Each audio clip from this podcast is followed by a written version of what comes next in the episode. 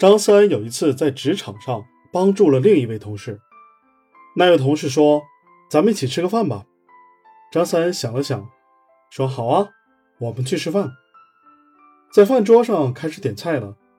张三看到几个菜，他非常的喜欢，但是价位不便宜。然后他就想说：“这个菜我没吃过，那我就点这个吧，反正是别人请客。”于是就点了这几个菜。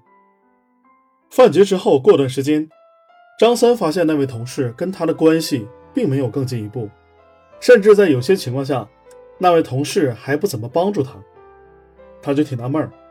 我们都一起吃过饭了，我还帮过你，怎么就不帮助我了呢？后来他一打听才知道，那位同事认为已经请你吃一顿贵的菜了，那么帮助我的事情就两清了，所以你和他只是普通同事。只不过张三以为吃了这顿饭之后关系就会变得很好，这就让张三很纳闷。所以当有人请客的时候，不要点菜单上价格昂贵的餐点，别把别人当大冤种。我都可以，您根据喜好来就好。